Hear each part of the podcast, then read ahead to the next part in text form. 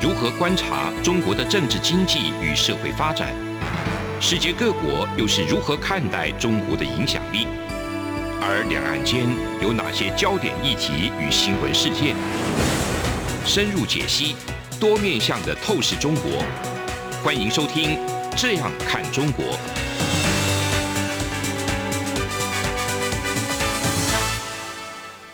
各位听众，大家好，这里是中央广播电台台湾之音，我是主持人陈冠廷。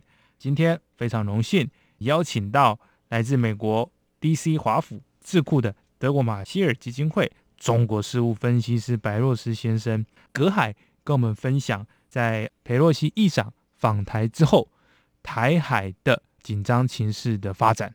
首先，我们先请白若斯分析师跟大家打一声招呼。Thank you so much for inviting me to be on Guanting. I'm very excited to be here and even more excited to talk to you about some of the recent developments that have happened in the last few weeks. 非常感谢白分析师，他非常高兴的能够有机会来到我们的节目，来分享这几天的这个发展。白分析师其实在这一次的台海的危机啊，他也对许多的国外媒体发表了许多看法。 那特别是他在这个中国事务对台湾事务这边是有非常好的见解，那也可以让我们台湾的朋友，乃至于在中国的朋友们、追求民主的伙伴们，能够更清晰的了解到最新的安全局势。那首先想要请教白若斯先生，就是您怎么看这一次佩洛西议长访台的效应？So my impression of Speaker Pelosi's visit is that she genuinely wanted to go to Taiwan to show the support that her and other members of Congress, in this particular case, mostly Democrats, because that was the entirety of the CODEL mm. um, congressional delegation that visited Taiwan uh, last week, um, and show that support of Taiwan remains a very strong priority for this Congress, as well as support for U.S. engagement with the broader Indo-Pacific. Um, as someone who has lived in California for several years of my life, I'm very much aware of the impact that the various Asian American communities in California play and how important some of the dissident networks within those various communities play uh, within local politics and how key some of the Chinese, Hong Konger, and Taiwanese communities of San Francisco have been towards Speaker Pelosi's political success over the last three or four decades. And I think, or five decades rather.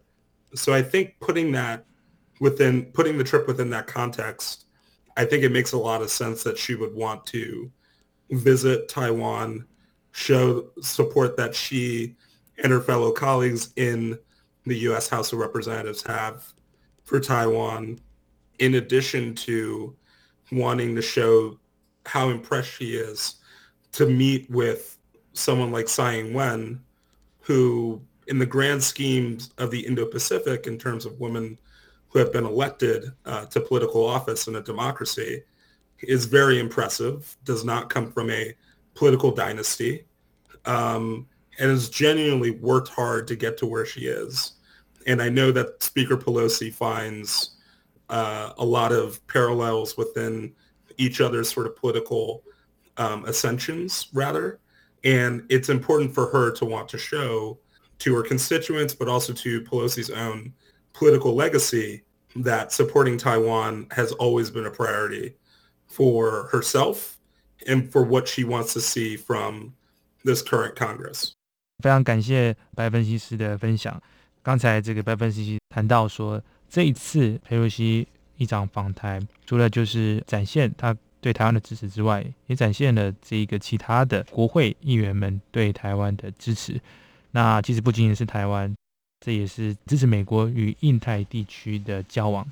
白分析师也是长期住在加州，所以他也知道在加州的许多的。亚裔美国人的社区里面，这当然也是有很大的影响。这次的访问当然是有很大的影响。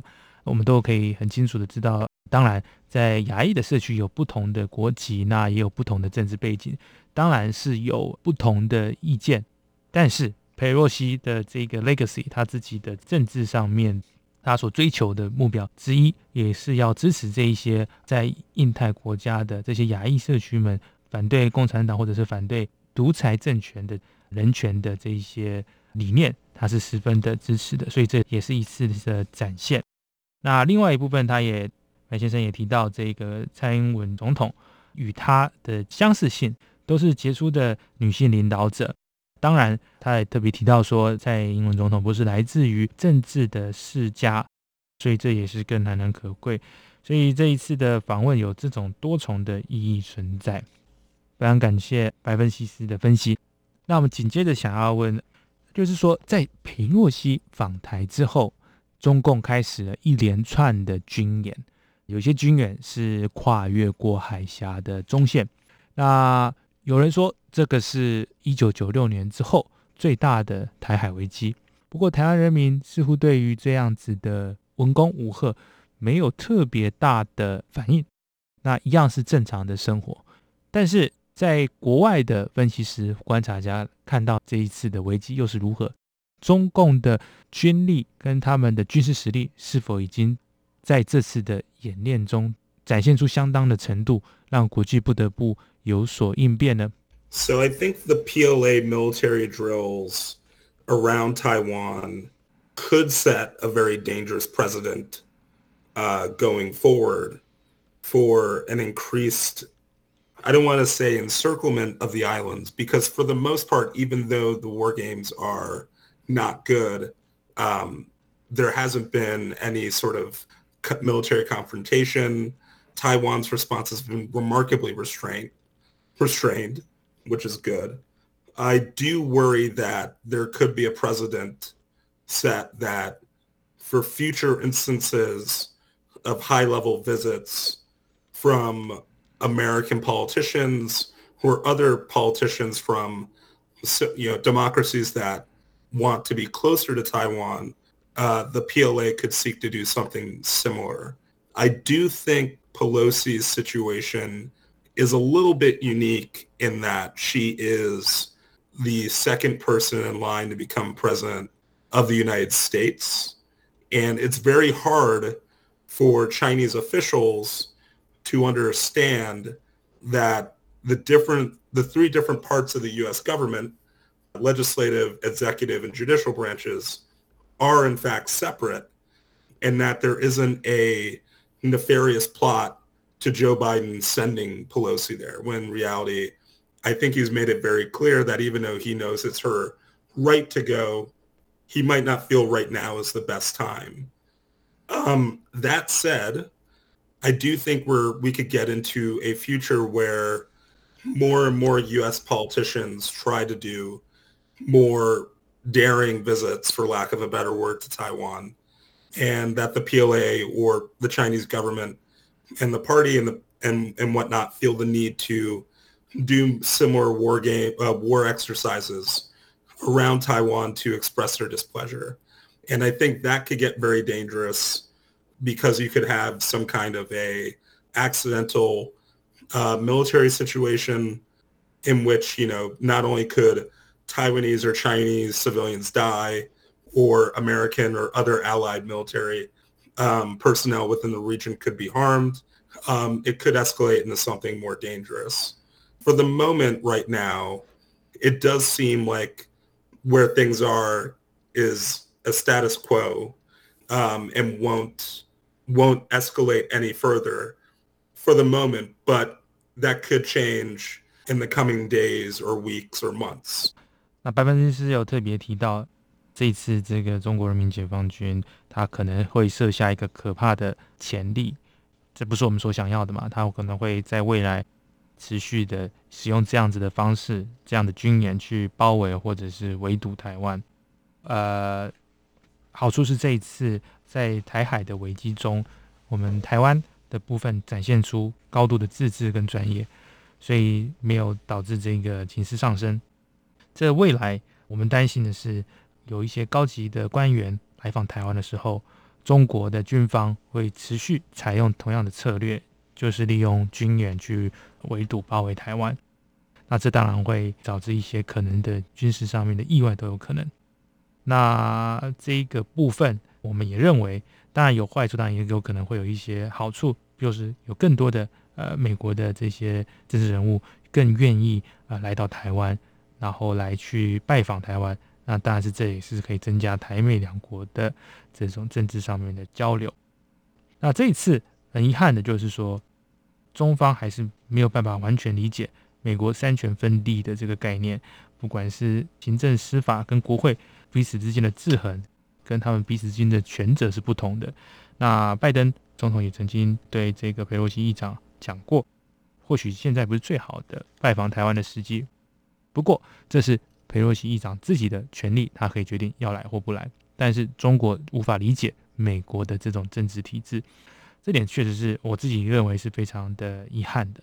嗯，我们也提到，希望这个未来能够有一个机制。能够避免这种局势的升级，能够避免军事上面的意外，因为任何的升级都可能导致美国或者是台湾军民的可能的这个损害。非常感谢白分析师的分析。那节目进行到这边，我们先休息一下，稍后回来。亲爱的听众朋友，为了感谢您长期收听与支持《这样看中国》节目，自即日起到九月五号止，只要写下一百字以内的收听节目感想。电子邮件寄到二零二零零二零三 n e w s at g m a i l 点 c o m，或是写信寄到台北市北安路五十五号。这样看中国节目收，我们将在九月五号之后抽出三名幸运听众朋友，赠送包括纪念笔、小方巾和旅行文件夹等央广纪念品。把握机会，写下您收听《这样看中国》节目的感想，写信寄到台北市北安路五十五号《这样看中国》节目收，或电子邮件寄到二零二零零二零三 n e w s at g m a i l 点 c o m，欢迎踊跃参加。是阳光，像台湾之光穿透世界之窗；是阳光，像神鹰翅膀环绕地球飞翔。各位听众，大家好，这里是中央广播电台台湾之音，我是主持人陈冠廷。您现在收听的是《这样看中国》节目。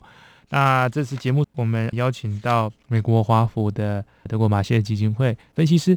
白先生来跟我们做一些分享，特别是讲到这个佩洛西议长访台之后，我们的安全情势的一些变化啊。那他也提到，这是一个未来台湾跟美国跟中方都必须要避免这个军事误判的这个重要性。那接下来我们想要请教白先生，台海这一次的这个中国的军演，您会不会认为说，在未来？这个军事的失衡的状况会变得更严重。那台湾或者是美国能够共同做些什么？除了在军事之外，在外交上面，我们又能够做一些什么去贺阻中国对台湾在未来展现或者是实施军事上的封锁，或者甚至是执行直接的占领？So I think I think this is very delicate. To to move forward on precisely for the fact that I think if Taiwan were to take any more actions that would directly confront a PLA vessel or warship, that could be used as potentially as a pretext for something more dangerous on behalf of the on behalf of the uh, the PLA or what have you. So it's it's a very dangerous sort of situation to be in. That said, I do think that given what's what's happened and what's happening right now, the United States should continue to move forward with all the pre-planned and scheduled um, opportunities for working with Taiwanese partners, uh, not not only in the military to military realm, but also when it comes to cybersecurity. um, as well as protecting critical infrastructure.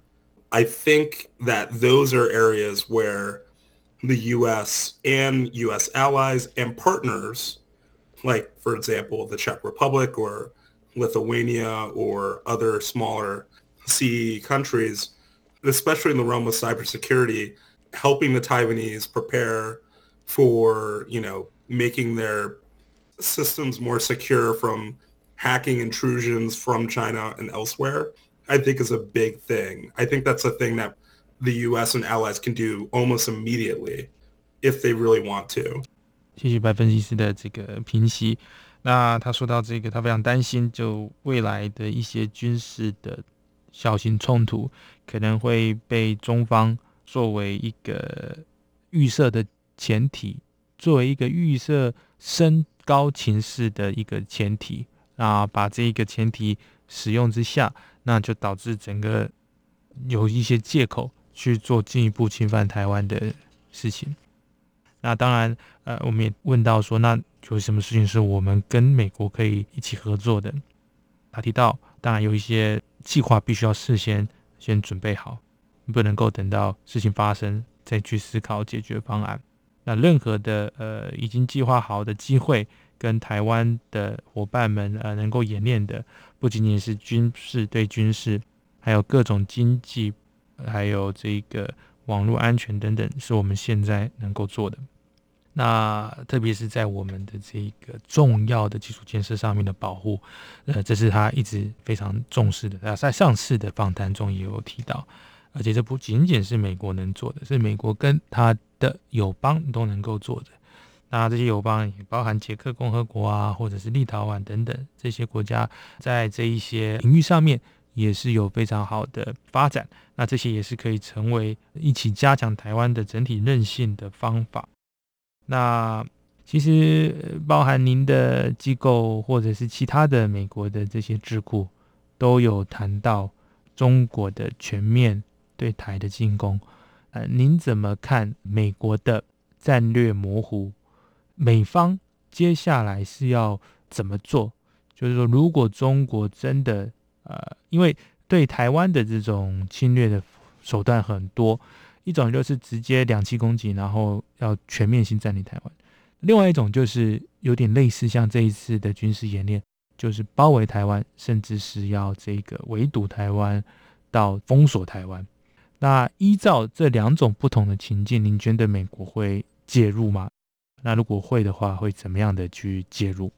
So just to preface that, this is all just my my own personal opinion, Mhm. um, and I can't speak to what the U.S. government would do. 嗯哼， I do genuinely believe, from what I sense, that President Biden is sincere that he would want to do something if there is a military uh, conflict for the two scenarios you laid out against Taiwan.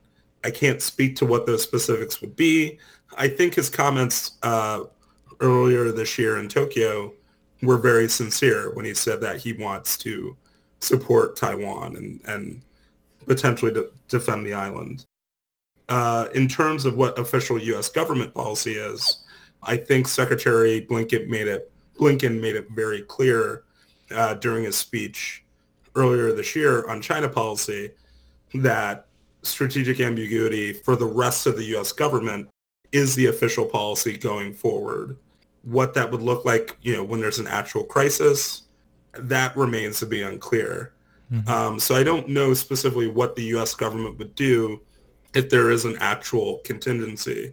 I do sense that President Biden does genuinely believe and feel that he wants, he would order something to be done, but I can't speak to what that would look like. 白分析有提到说，这是他自己的个人意见。那首先就是他认为拜登总统可能会采取行动，那他没有办法具体的说明他会采取什么样的行动，但是他认为在今年稍早，美国总统拜登在东京所说到的，他会支持台湾，他会防卫这个岛屿，这个台湾，他认为他是真心相信这件事情的。不过也是在稍早，今年稍早吧。那布林肯国务卿在他的重要的演说中有提到，战略模糊还是美国重要的政策，那还是会持续下去。所以在真正的危机发生的时候，还是一样，他无法确知美国会采取什么样的做法，因为一样，这是在战略模糊的政策持续之下。但是在整体上来说，百分之十有特别提到拜登总统的这个呃意见，我想也是值得所有的听众们可以去考量的。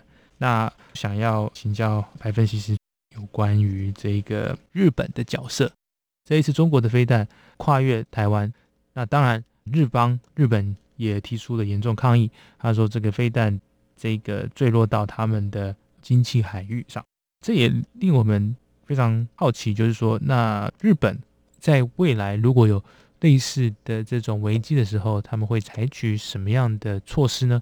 想请问白若之先生您怎么看？So once again, I can't exactly speak for what the Japanese government would do. Mm-hmm. I do think that what what your question is uh, allows for me to do is really illustrate not only for your Taiwanese listeners, many of whom probably already realize that Japanese and Taiwanese national securities are so intertwined.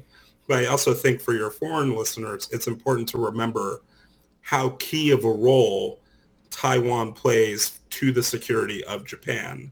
Um, noting some of the missiles or missile that fell or didn't fall was, as uh, a couple of Japanese politicians pointed out, um, those missiles were deliberately targeted to land in Japan's economic exclusive zone. Uh, they did not just fall there.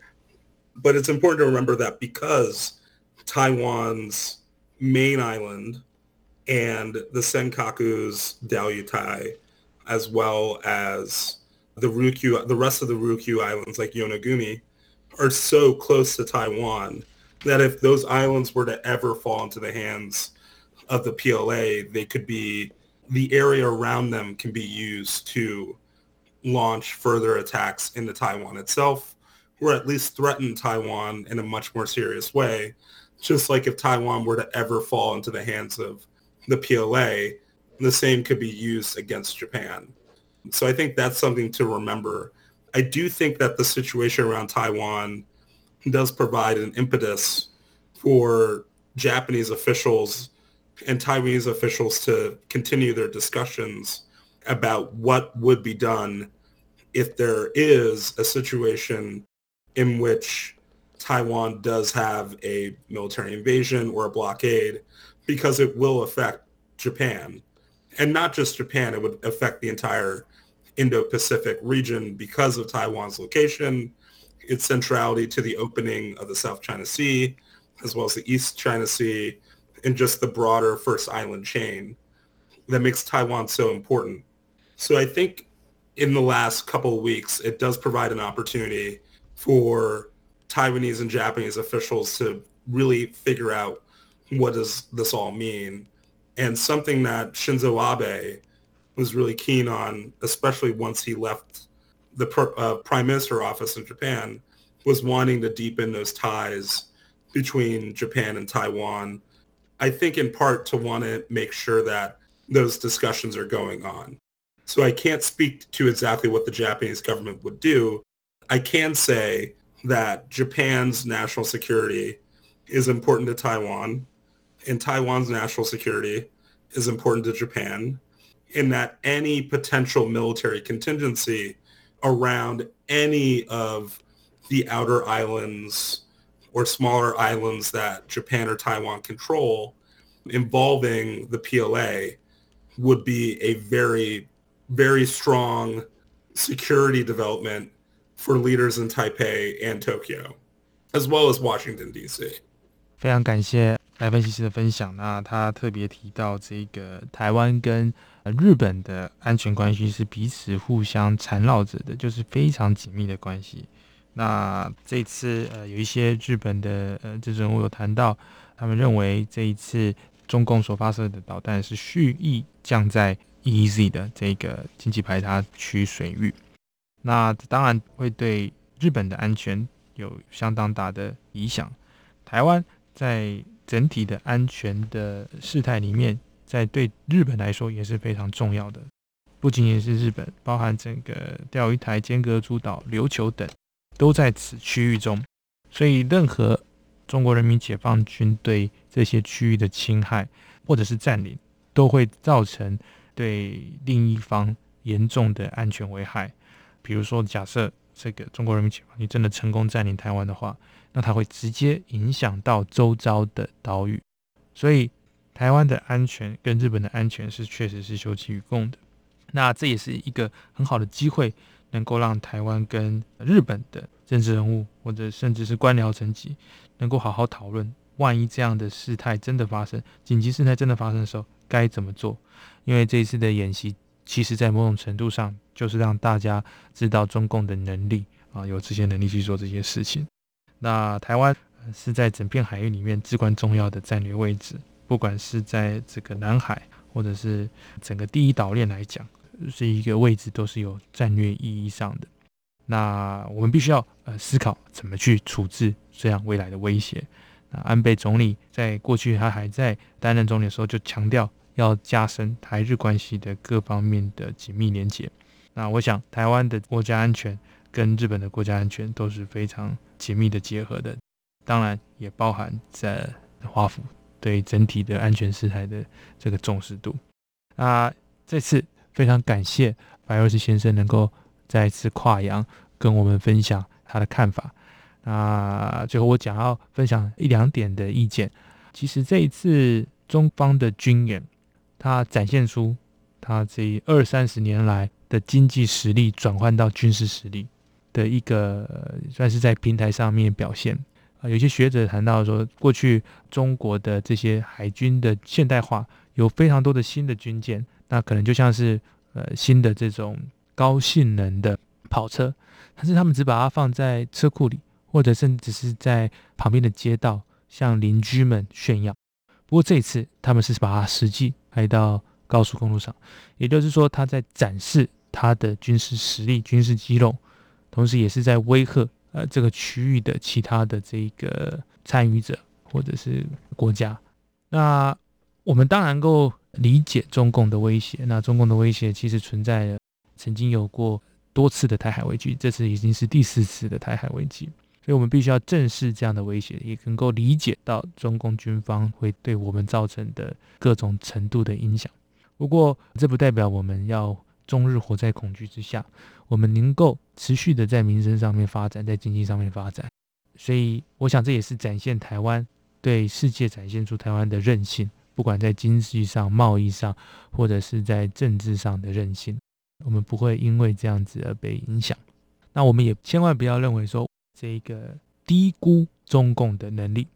这一次中共的这个封锁哦，想尝试封锁，也给台湾跟我们的友邦一个很好的机会，去了解到说，如果未来中共采取这一个战略，或者是扩大这个战略时，我们要怎么样协调？跟其他国家之间的交往，不管是在贸易上跟安全上，情报之间要怎么样去共享？那有多少的情报应该要同时给我们的台湾的这些国民们知道？那怎么样面对中共把一些错误讯息散播给台湾？跟怎么样我们自己不要散播错误讯息？这些都是很好的经验。那台湾在这一次的应对上，我认为一定可以再更好。每一次都是一个机会。那我们永远不希望中共真的做出这么愚蠢的判断，来真正的去伤害台湾人民。那这对两岸都是极端大的灾害的。那我想，就如同今天白洛斯分析师提到的，其他的美国盟友大概哈，就他的分析来看的话，大概是也会采取行动的。特别是拜登总统在多次直接提到将会防卫台湾这件事，所以我也希望中共能够把这个事情放到他们算盘里来精算。这样子的侵略真的对中国人民好吗？我想应该是不是的，而且他们应该也不会得逞。再次感谢白罗斯分析师今天接受我们的访谈，再次谢谢您，也谢谢各位听众今天的收听，我们下周再会。